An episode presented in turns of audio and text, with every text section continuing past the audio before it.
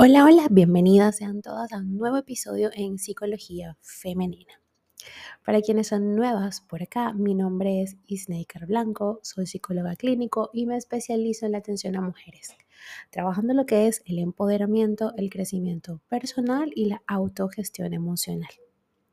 El día de hoy, como vieron en el título de este episodio, vengo a hablarles sobre qué significa ser aprensiva o aprensivo y cómo poder cambiar esta característica que cada día se va adueñando un poco más de nuestra realidad.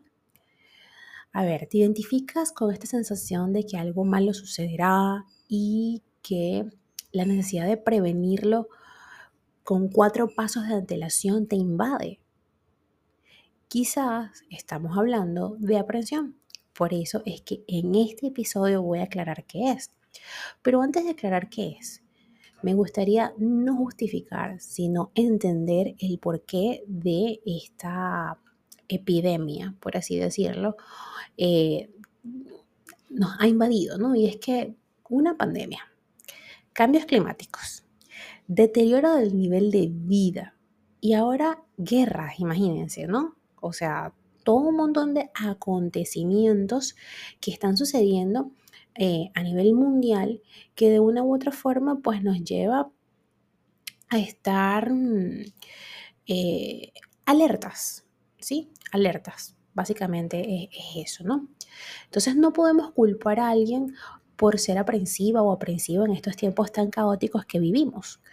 Lo cierto es que este estado emocional es cada vez más común entre la población y si bien se sigue considerando una actitud negativa, ante la vida, es importante entender el origen de por qué han subido los niveles en las estadísticas de la aprensividad en las personas.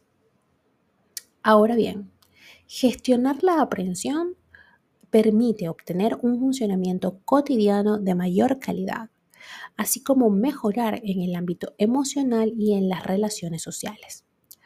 Por tanto, como les decía, a continuación voy a definir a detalle en qué consiste, de dónde viene y cómo atenuar esta sensación. La aprensión es un estado emocional caracterizado por el miedo a sufrir daños o enfermedades. No es una fobia específica, ojo, sino un estado de temor constante que afecta a la toma de decisiones, las relaciones sociales y en general al día a día. Una persona aprensiva suele sentir una preocupación excesiva acerca de posibilidades. Es miedo a que ocurra algo malo en el entorno, tanto a sí mismos como a sus seres queridos. Un ejemplo de ello sería una persona que alarga la visita al médico hasta el último momento por miedo a contagiarse con alguno de los patógenos que se encuentren en el centro de salud. Y aquí pues pudiésemos confundirlo con una fobia, ¿no? este ejemplo me recuerda a Sheldon Cooper de The Big Bang Theory y pues no, no es el caso, porque es que no es que Sheldon es aprensivo, es que ya ahí pues obviamente sí hay una fobia específica. Ahora, ¿es lo mismo la aprensión que la ansiedad?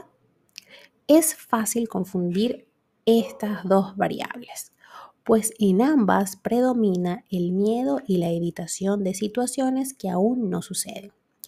No obstante, su principal diferencia es la gravedad y el grado de afectación que producen en la vida cotidiana. La aprensión, aunque problemática cuando es excesiva, es una respuesta adaptativa en situaciones concretas. Siguiendo su guía es posible prevenir escenarios negativos o que amenacen la integridad de la persona. Su aspecto negativo es que a veces se tiene una percepción distorsionada de cuáles son esos peligros y de su gravedad. Ahora bien, si la aprensión se cronifica y produce un deterioro de la vida cotidiana, estamos hablando de un trastorno de ansiedad. En ella, las situaciones que causan preocupación no suponen un peligro real. Asimismo, trae consigo síntomas fisiológicos y cognitivos, pensamientos catastróficos, sudoración, dificultad para respirar, miedo intenso, entre otros. También, eh, obviamente va a estar presente la evitación. Ahora, síntomas y rasgos que son asociados a la aprensión para que podamos ir diferenciándola, ¿no? Como les decía, un ejemplo, también porque me gusta hablar con ejemplos, de aprensión sería una madre que tiene miedo a que su hijo se caiga en el parque. Levanten la mano, yo soy la primera que levanta la mano.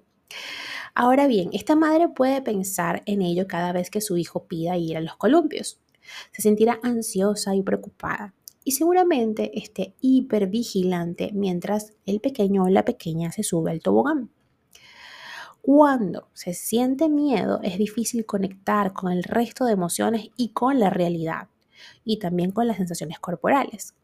Por esto, si quieres saber si eres una persona aprensiva, presta atención a estos signos. Primero está la evitación, es el principal signo.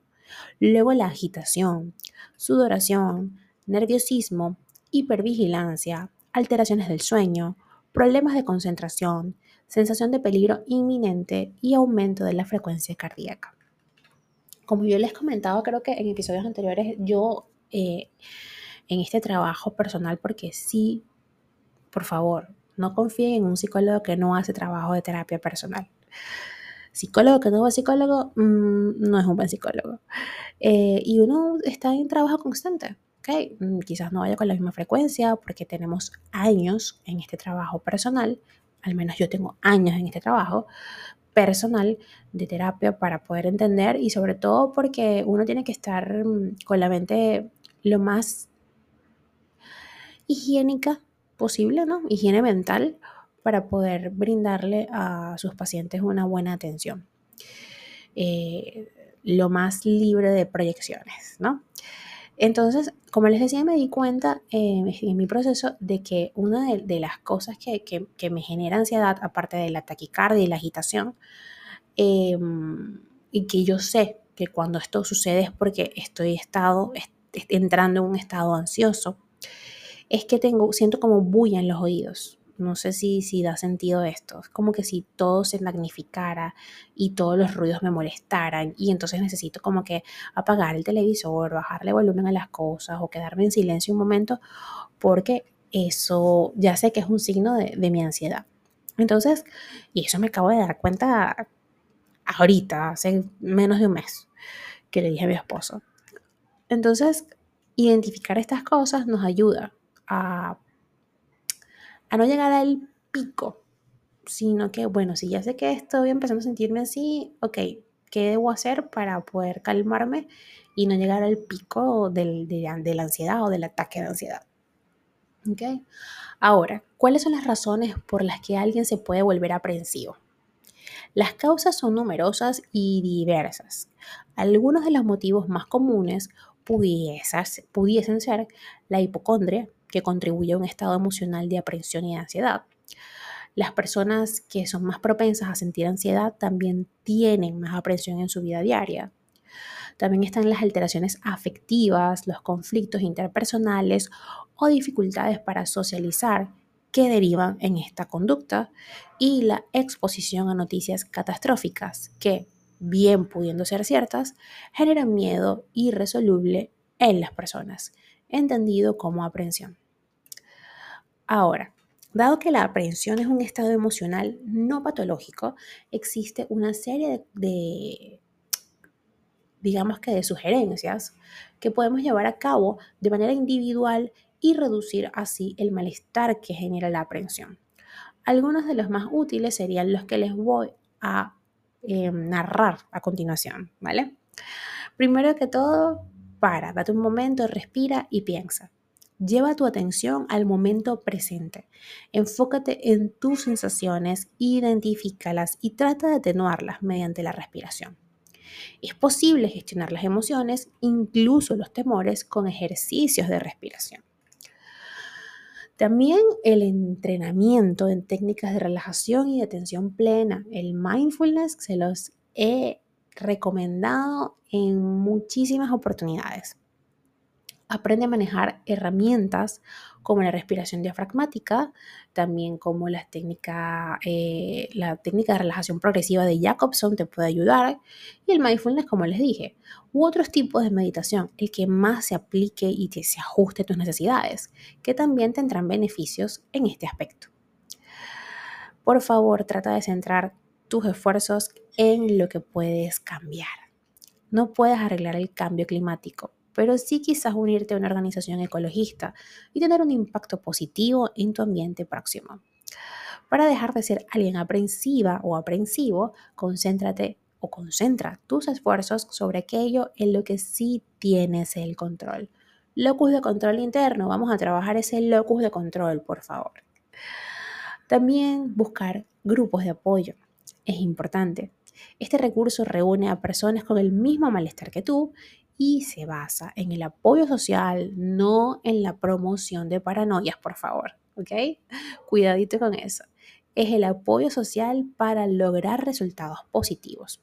Únete a grupos que comparten este mismo rasgo y verás que no estás sola y estás en compañía o esta compañía será mucho más sencillo para superar esta, este estado emocional, ¿no? Trata de generar una mentalidad positiva con afirmaciones también. De hecho, eh, ayer, ayer, ayer en la noche, elaboré una lista de afirmaciones que, que está, quedó bonita, está chévere, como diríamos en mi país, ¿no? Está, está ok. Entonces, si quieren eh, que recibirle como obsequio, por favor escríbanme al privado en Instagram dejándome su correo electrónico de una vez para yo hacérselas llegar. Así que las afirmaciones son, son, no son cosa, una cosa cliché. Es algo que si, le damos el, el, buen y debido uso, mm, va a generar el cambio o, o al menos va a ser la diferencia. Y por último, pero no menos importante, la terapia psicológica. La línea que separa la aprensión de un trastorno de ansiedad es en ocasiones muy delgada. Por eso, el mejor, eh, el mejor mm, aspecto, ¿no? o, el, o el aspecto más relevante, tomar más en cuenta, es que acudas a un profesional de la salud mental si el malestar aprensivo se extiende en el tiempo o se vuelve muy intenso. En terapia no solo se adquieren herramientas para lidiar con la aprensión de manera efectiva, sino que también se acude a la reestructuración cognitiva y el cambio de hábitos. Por eso, si ves que tus preocupaciones empiezan a tomar el control de tu vida, no dudes en pedir ayuda profesional. Y aquí estoy yo, tu psicóloga Ismaker Blanco, para acompañarte en ese proceso. Hasta acá este episodio, espero que lo hayas disfrutado, compártelo y si ha sido así, por favor también déjame saber qué te gustó, qué no te gustó, en qué podemos mejorar en este podcast a través de mis redes sociales o a través de la cajita de interacción por acá, por el podcast. Eh, yo trataré de responder a sus preguntas y a sus inquietudes, ¿no? Y bueno, como siempre les dejo mis redes sociales, Instagram, Twitter, Clubhouse, Twitch y Clubhouse, perdón, y Twitch y Threads, como Plenitud 11. No sé cuántas redes sociales vamos a usar ahora. También tenemos eh, Patreon, en donde hay contenido exclusivo para las personas que forman parte, que sean por allá mis mis compañeritas y compañeritos. Ese es Psique Plenitud.